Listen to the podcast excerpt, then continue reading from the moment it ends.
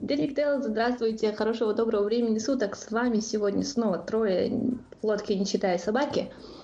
И сегодня мы вам расскажем про много вещей, краткое содержание. Мы сегодня вам расскажем про музыкальные стрим-сервисы, про то, что, по мнению уважаемых экспертов, мы находимся, мир находится, стоит на пороге новой технологической революции, и это все связано с криптовалютами. И если вы никогда еще не читали новостей, советских газет не читали и не, смотри, не смотрите новости, мы вам сегодня про все это расскажем. Ну и у нас будет, конечно же, традиционно уже рубрика про то, как куда Резван не сходил на этой неделе. Сегодня с нами будет Резван. Э, Дедек, здравствуйте. У меня вопрос тут, э, где собака? Собака у нас сегодня будет виртуальная. Ну и, конечно же, куда же без него? Сурхо просил обращаться к нему точно так же и предоставлять его точно так. Куда же без него Сурхо? Салам алейкум. Э, не собака зарыта, Резван, а это мой кот пожратый, видимо. Мне кажется, за него речь идет. И а я решил поправить. Мы сегодня расскажем вам все новости, которые уже давно не новости, которые вы уже давно знаете. Вы не знаете, что мы вам расскажем. Вот так, по-моему, правильно. То, как мы уже проговорили 45 минут, проспорили про то, в чем, в чем вся новость, мы ее сейчас кратко изложим.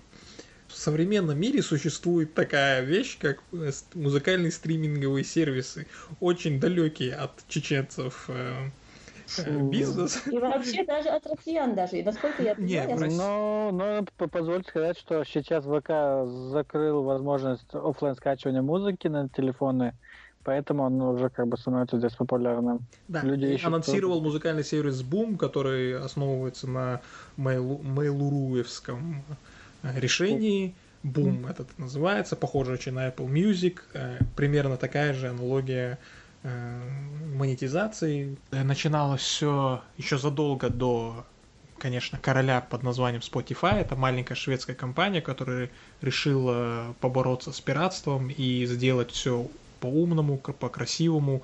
И начиная со времен еще Napster, когда все говорили о том, что интернет захватит весь мир и все уйдет туда, Spotify поняли все правильно и э, сказали – зачем нам нужен, нужна старая модель, которая на то время была популярна у iTunes, зачем нам платить за треки, скачивать, когда мы можем сделать одну библиотеку, которая будет доступна со всех устройств в хорошем качестве и так далее, но за какую-то символическую сумму. Э, суть вот этой их монетизации, модель, она заключается в том, что э, существует бесплатная подписка и существует платная подписка. у бесплатной подписки есть ограничения, у платной ограничений, собственно, нет. Например, есть. региональные. Э, и это, это везде. Есть такая фишка, как почему Но... они именно решили монетизировать именно так. нет региональной... Но Дизер это не Spotify, мы же про Spotify, про премиум говорим. А, ну я думал, мы про все... Про все дальше, я именно сейчас про Spotify, а потом дальше про остальные, к нему вернемся, как к конкурентам. И у Spotify... Почему у меня телефон вибрирует, Потому когда я поставил... Очень... Нет, я поставил авиарежим. Для меня это загадка сейчас. Так вот. Самолет. Да. Походу, диспетчер какой-то.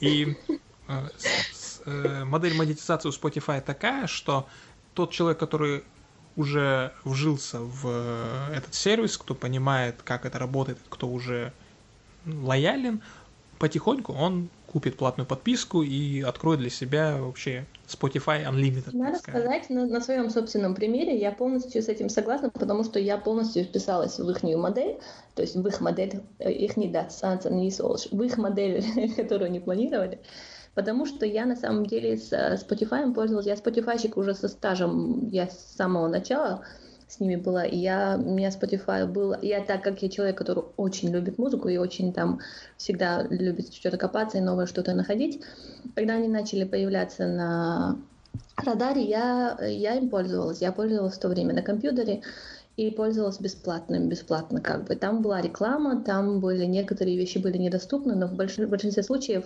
что было проблематично в бесплатной подписке, была реклама. Но еще бывало такое, что когда это все начиналось, тогда Spotify не было на мобильном, и все слушали его на десктопе. Это точно так же. И точно так же я им тоже пользовалась. Да, потом и поэтому у тебя не было ограничений. А потом, когда вышла да. мобильная, тогда в мобильной ага. версии сразу пошли ограничения. Мобильная версия у меня уже была только с, когда я уже стала платным подписчиком. Потом, когда я уже начала так более-менее, когда я уже была не бедным студентом и не бедным аспирантом, когда я начала нормально получать зарплату, я просто начала им платить 10, эти 10 евро, 99,99 стоит подписка в месяц. И я спокойно, спокойно могу пользоваться музыкой, ставить свои плейлисты. Единственное, что меня в то время э, не устраивало, это было то, что без Фейсбука, без аккаунта в Фейсбуке нельзя было в Spotify записаться. То есть, как бы зарегистрироваться, полный учет. Я не знаю, как Ну, это как-то ты очень поздно, значит, попала в Spotify, если ты тогда, если у тебя... То есть, возможность была только через Facebook. Я регистрировался, когда... Я когда регистрировался, еще не было этой версии с Фейсбуком, и, и у меня до сих пор по идее, ну, индивидуальный аккаунт, потом я привязал только Facebook. А у меня было так, я потом хотела как-то стереть, но потом было сделать индивидуальный аккаунт, думала, можно ли такое, но как-то я там покопалась, посмотрела в интернете, и там, короче говоря, все стиралось, и все твои плейлисты мне это стало. Не, я могу тебе потом показать это все, я уже делал друг другу, это все возможно. Хорошо.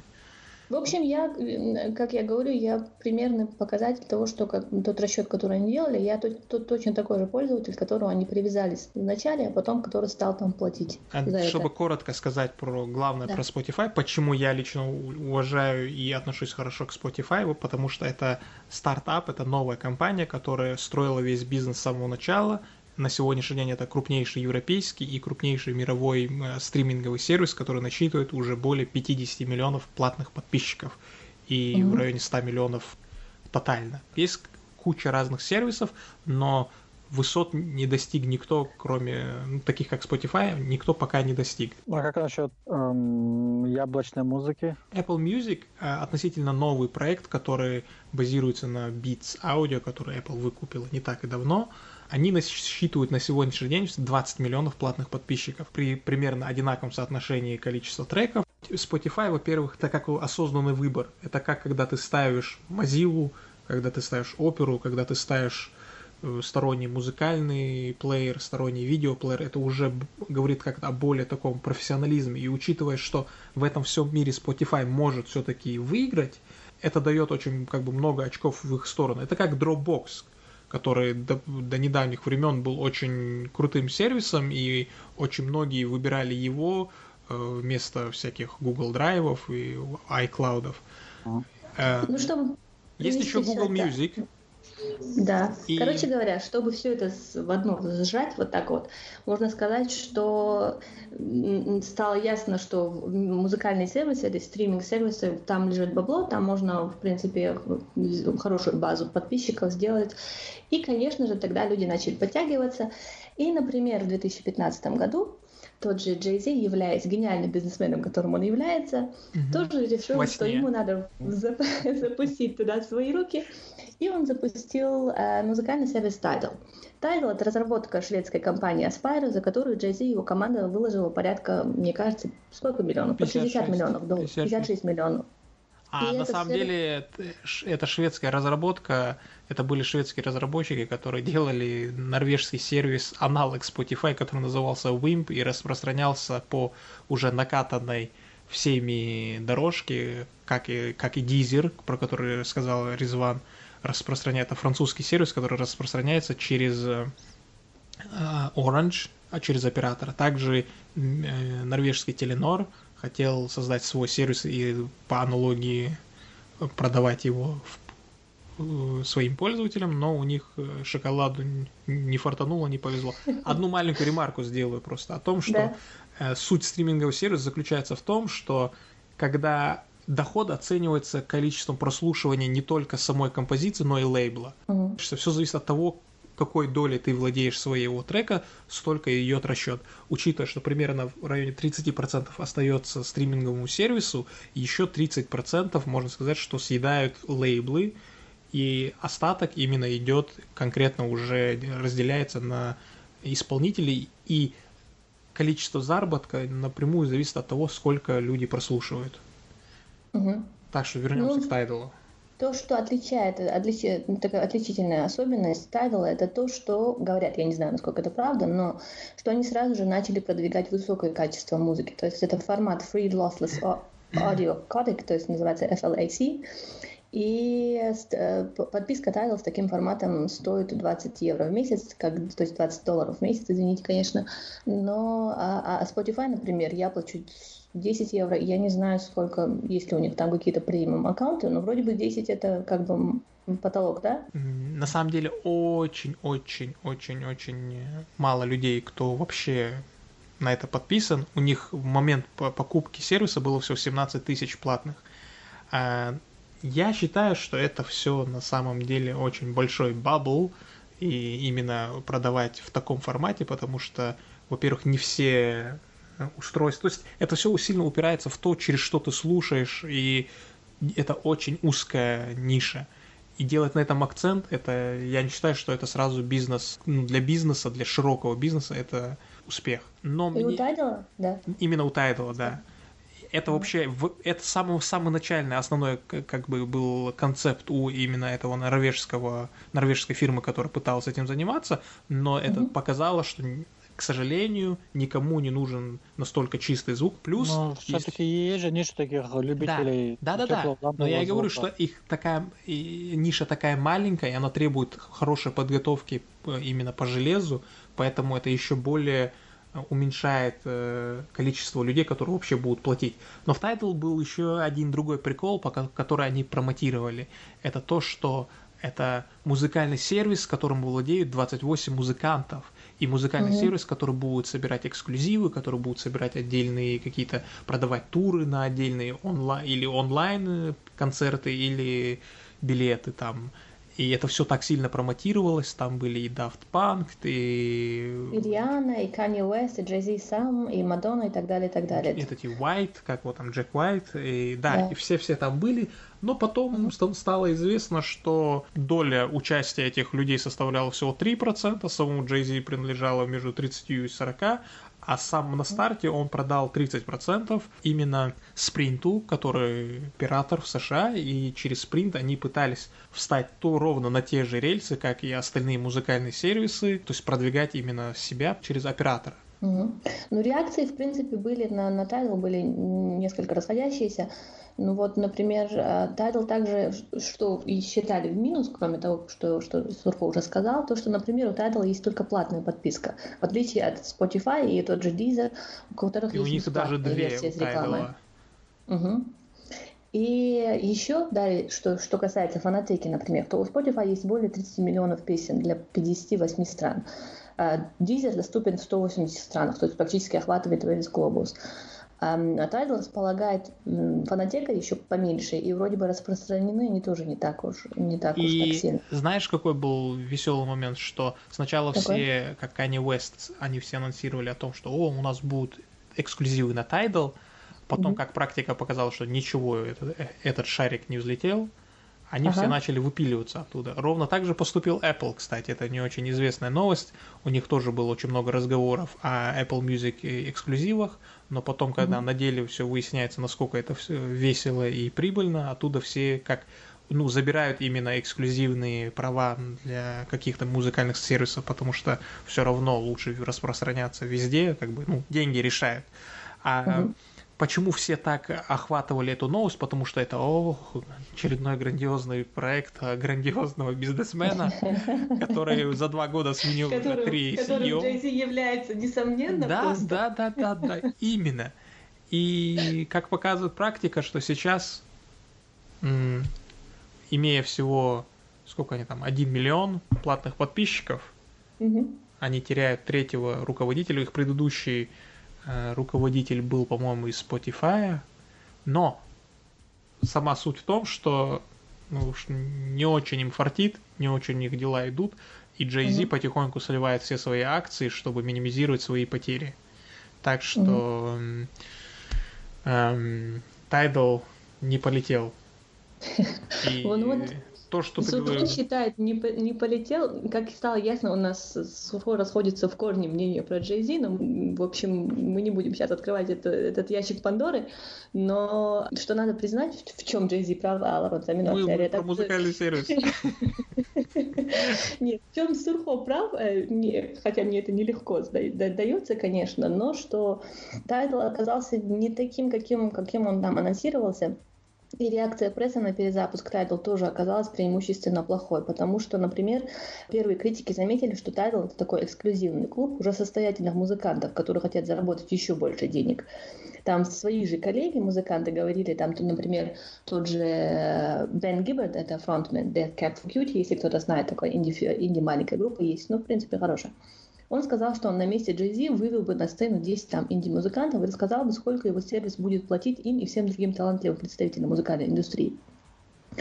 А, например, та же Лили Эллен написала, что при всей любви к Джей она считает это дорогим по сравнению с другими сервисами, и она на самом деле права. И э, не эксклюзивы, там, которые, по которых Сурхо говорил, не обещания больше заботиться об артистах никак не помогли Тайдл набрать подписчиков. И там волна критики вынудила Джей пойти на, там, на, на такие крайние меры и написать в Твиттер, в котором он э, особо не часто пишет. Там есть другие люди, которые там очень часто пишут За него. в Твиттер. да. И рэпер считает, что у Tidal там все нормально, у нас больше 70 тысяч подписчиков, и мы в бизнесе всего один месяц, написал он, мистер Картер. Uh-huh. А журналисты подметили, что Джей не совсем точен, и что Tidal был запущен в октябре, и 770 тысяч подписчиков он набрал не за один месяц, а в частности еще до, за, до завершения сделки в марте, когда Tidal покупался у Aspiro, там было около 500 тысяч пользователей. Tidal, сервис, который некоторое время после запуска был одним из самых загружаемых приложений в американском App Store, скатился в район там седьмой сотни и больше оттуда никак не поднимется ну, уже два года. Я, конечно, очень, сейчас прозвучу очень некрасиво, но это просто все друзья и все поклонники черных рэперов понакачали, поэтому стал таким ну, ну, потому что это вот сейчас, на данный момент, это вот такое, вся самая популярная музыка штатов, это обязательно связано с хип-хопом и рэпом. Угу. Ну, это мне нет, звезда хип-хопа в музыке была, конечно, когда они стали такими мейнстримами, они всегда хорошо в, Америке вроде бы, э, у них был хороший такой маркет, но вроде бы была такая середина двух тысяч, вам не кажется? Просто в то время из любого утюга были какие-то хип-хоп песни были, а сейчас вроде бы не так особо. Ну, ну рэперов очень много все равно. Очень много, а Джей Зи из них, например, один, один из на слуху и на плаву, да. и занимается всякими бизнесами. Так что, подводя итог, я скажу так, если вы готовы платить, если вам нужна музыка, вы любите музыку и слушаете, и, вы уже дожили до того момента, когда вы готовы платить за качество и спокойный доступ, go for it, и именно постарайтесь найти себе Spotify, это лучше на сегодняшний день. А? Или Play Music, Google Play Music. Ну, это вот твое, твое заключение, ты заплатишь. Ну, я, я говорю, что люди могут э, искать себе, что хотят, и как бы обладают. Но, Резван, скажи, э, скажи мне, а вообще недоступно в территории России? Вроде бы Spotify недоступен. Deezer, недоступен. Apple Music, звук, Яндекс Музыка, Google Play Music — это доступно в России. Угу. Spotify недоступен. Да. Угу. На этой веселой ноте крутите колесо фортуны. Я знаю. И покупайте, если вы уже так начали технологиями интересоваться всякими разными, покупайте биткоины, потому что биткоины или вообще криптовалюту какие-либо как так как они, смотря там по, по развитию рынка с начала 2017 года, они начинают сильно так пробивать потолок. И на данный момент, как отмечает The Wall Street Journal, рыночная стоимость ведущих криптовалют превысила капитализацию даже того же Твиттера и составляет почти половину капитализации Netflix. А с начала 2017 года объем глобального рынка криптовалют вырос почти вдвое. И Ничего себе. И учитывая, что угу. сегодня один биткоин стоит уже за 2000 долларов, это, конечно, угу. круто. Прикол криптовалюты в том, что она имеет ограниченное количество единиц в обороте, вообще неконтролируемая, угу. неконтролируемая человеком, анонимно, и это не подконтрольно никакому там государству. Угу. Просто есть программа, Там уже непонятно. Да, просто я не знаю, насколько мы можем как бы углубляться, насколько это будет, когда это будет понятно, когда это уже будет непонятно. Скажем так, что есть программы, которые майнят э, биткоины. Есть э, такое понятие, добыча, как... Добыча биткоина называется майнингом. Это как золото, которое добывать сложно, но так как он, его ограниченное количество в мире, ты уже знаешь, что ну, никто не сможет пойти и напечатать себе еще столько же золота, чтобы расплатиться. А криптовалюта это вроде бы такая цифровая, насколько я поняла, я просто сейчас немножко вчиталась процессы подготовки. И это такая цифровая виртуальная валюта, единица, которая называют, единица вот этой валюты, это монета, английский coin. От этого начинаются все эти названия вот этих криптовалют. Там есть на данный момент и, и самый известный это биткоин, есть еще эфириум, есть Ripple, Dash, там э, Litecoin вроде бы даже есть. Но количество валюты на рынке регулируется именно экономикой. То есть, когда нужно денег печатается больше, когда нужно меньше. Это один из главных аргументов э, именно против биткоина в том, что так как количество оно никак не регулируется, угу. использовать биткоин как основную валюту не представляет никакой не представляет никакой возможности, потому что количество денег на рынке регулируется ровно экономикой. И если угу. и если биткоин нельзя если нельзя никак регулировать количество, то это не подходит экономике и нельзя никак предотвратить. Но они же все сложнее и сложнее манятся, чем, чем больше биткоинов выпущено. Да, но это сложнее. поэтому количество-то все равно ограничено. То есть недостатки криптовалюты это, во-первых, отсутствие регулирующих механизмов, да? Что Есть единственный регулирующий механизм это в том, что коины уже начали разбивать очень сильно. То есть угу. там 0,0001, вот так. Но все ну, равно этого недостаточно. А я думала, можно купить только целую монету, как бы. Нет, только, Нет? только цело 2000 баксов отдать за одну монету. Ну надо же как-то начинать. Откуда ты представляешь, это будет такая реальная монетка в твоем компьютере? Я на самом деле это себе так представляла. То есть я понимаю, что, что это как бы битчейн, это не блокчейн, вроде бы это такой, такая отчетная запись, мне это понятно.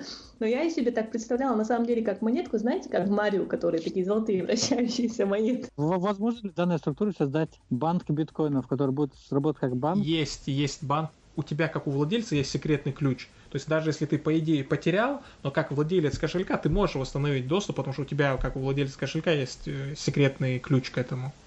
Угу. Ты просто... Ну, например, есть, есть также другой недостаток, который мне вот лично кажется, что это, например, э, Центральный банк вроде бы России запретил операции с биткоинами на территории России, да, если я так правильно поняла? Э, и не только, да, российский. И не только. То есть у тебя как получается, что такой есть такой риск, что национальные регуляторы негативно отнесутся и скажут, на сегодня мы ничего не делаем, все как а, бы ты а именно поэтому же идет все. не сможешь. Это транзакции. Это просто угу. запись от того, что куда идет. И когда угу. государство владеет этими данными, оно может э, знать, кто что что делает. Налоги, угу. не налоги, ну, контролировать это. В биткоинах угу. ты просто знаешь транзакции, но не знаешь, кто, кто, за, кто стоит за этими транзакциями. Поэтому биткоин становится популярным среди и нелегального бизнеса, и угу. вообще всех, кто хочет, э, ну, имеет желание отмыть деньги.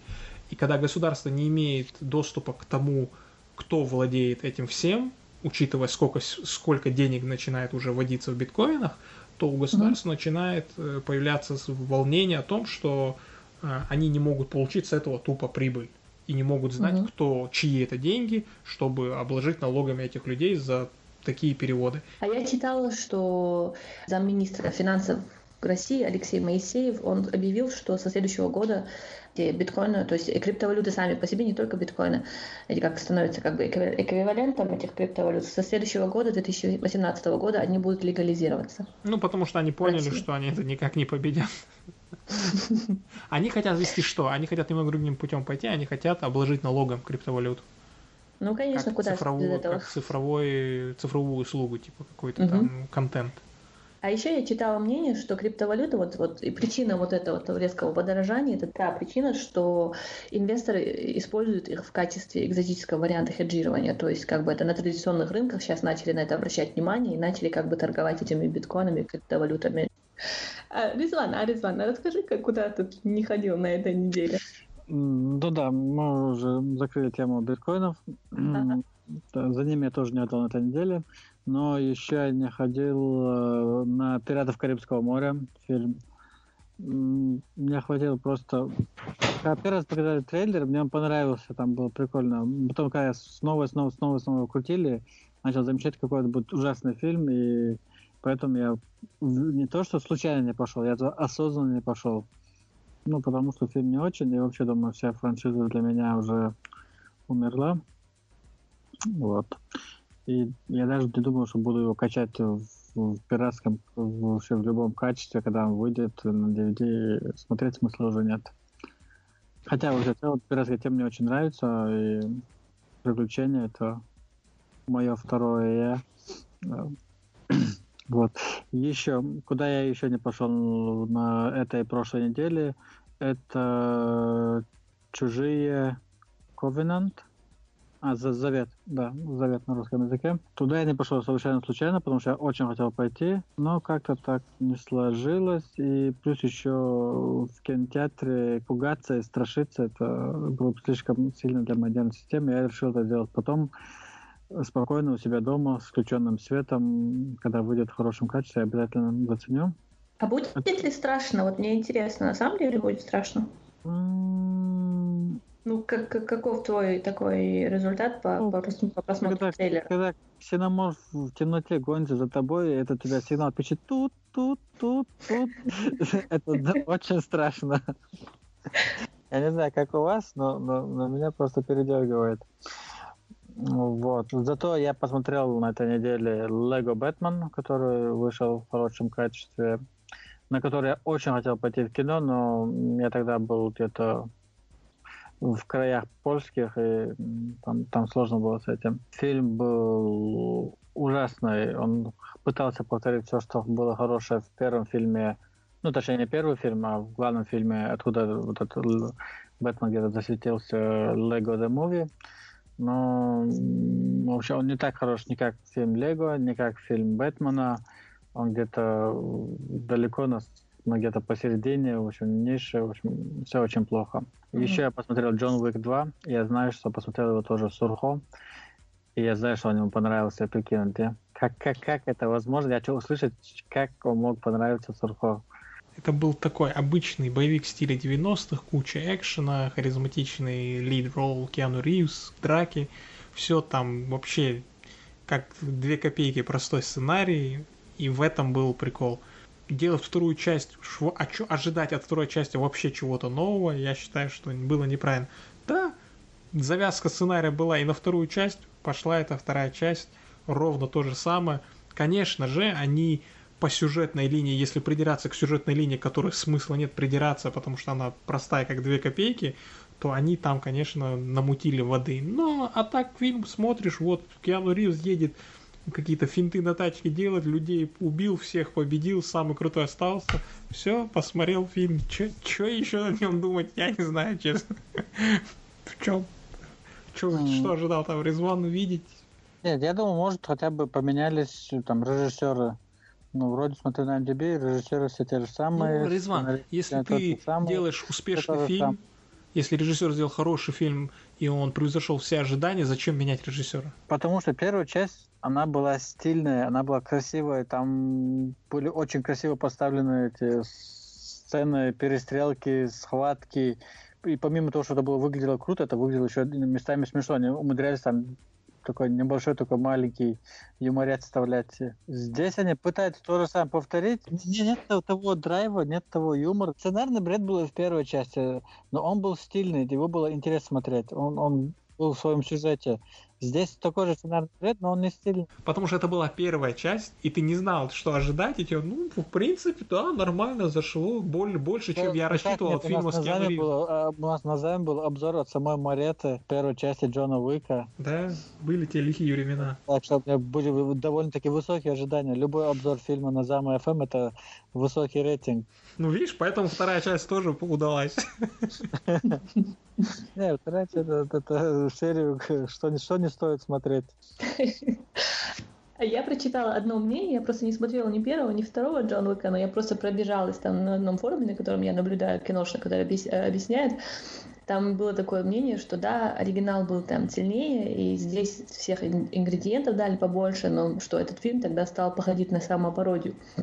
А потом следующим комментарием был, кто-то написал, ну, неплохо, мне, в принципе, больше первого фильма понравилось и так далее, а потом такой, Вот вначале все бандиты по очереди подъезжают на машинах и пытаются махаться с Джоном рукопашными. Почему никто не пробовал его пристрелить? Да, ну это, это, это, ко всем боевикам у меня такая же претензия. Я тоже, кстати, сидел, когда смотрел и думал, почему никто не стреляет, пока он не стреляет? Почему они все пытаются задавить, убить и по одному нападать? Но, Но и пули непробиваемый костюм, это был просто это самое ужасное, что может делать боевики, это пули непробиваемый костюм. Он, закрывается своим костюмом, а лицо закрывает костюмом и бежит вперед. Это знаешь, как называется? М-м, как бы нам объяснить что на него нападает уже не 10 человек, а 100 человек. М-м, давайте сделаем ему пуленепробиваемый костюм. Не нужно будет ничего объяснять. Ну, закончим с этими с фильмами. В общем, ждите, ждите 6 июля фильм э, «Во всем виноват енот». И ждите нас на следующей неделе. Нет, еще, еще была новость про там, там мессенджер. Вот, э, там там мессенджер, это такой русский мессенджер. И это все, что мы можем сказать об этом мессенджере. Э, в отличие от Телеграма... все уже.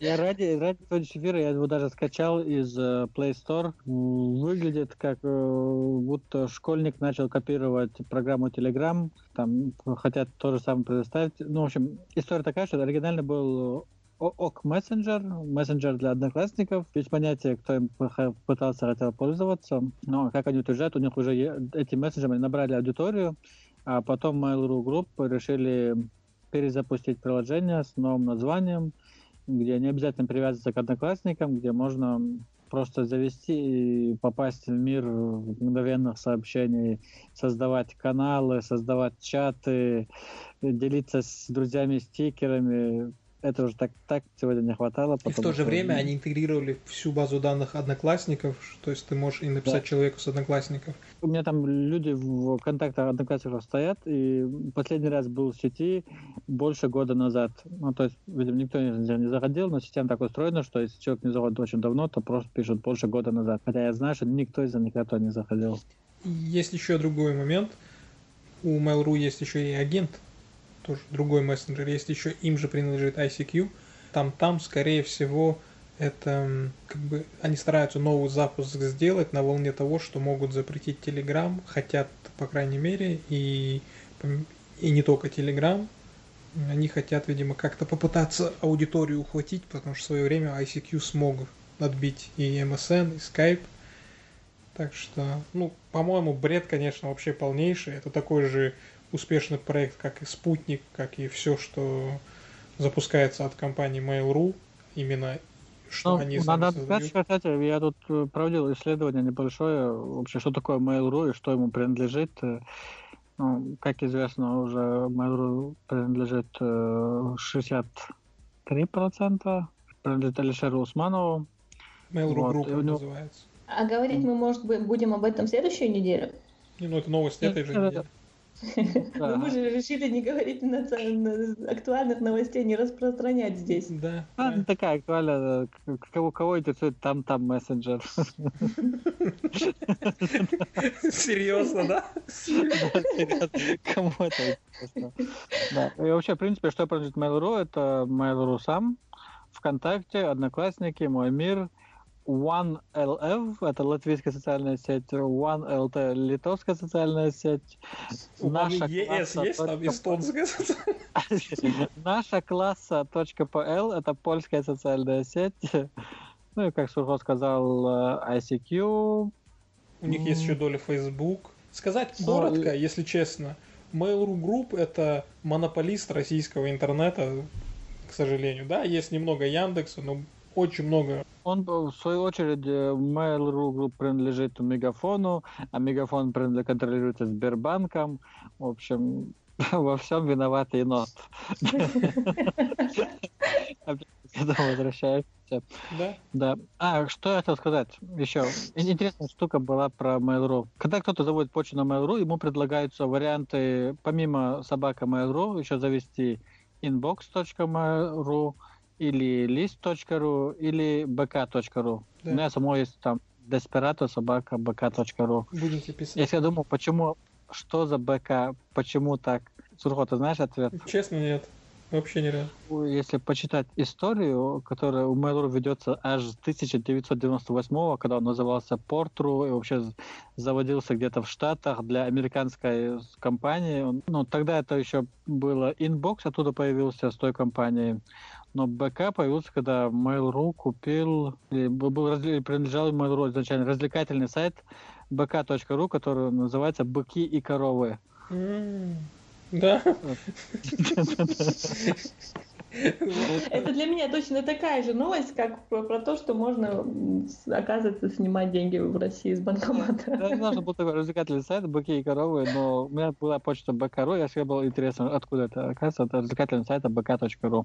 Mm-hmm. А лист.ру от, от интернет-каталога, ну, с листом... Лист.ру, да? Да, лист.ру, так и называется. И это все, что мы хотели рассказать вам на этой неделе. И я надеюсь, что через неделю Резван еще куда-нибудь не сходит, и мы снова, и у нас будет новый повод собраться. Ассаламу алейкум. Точка.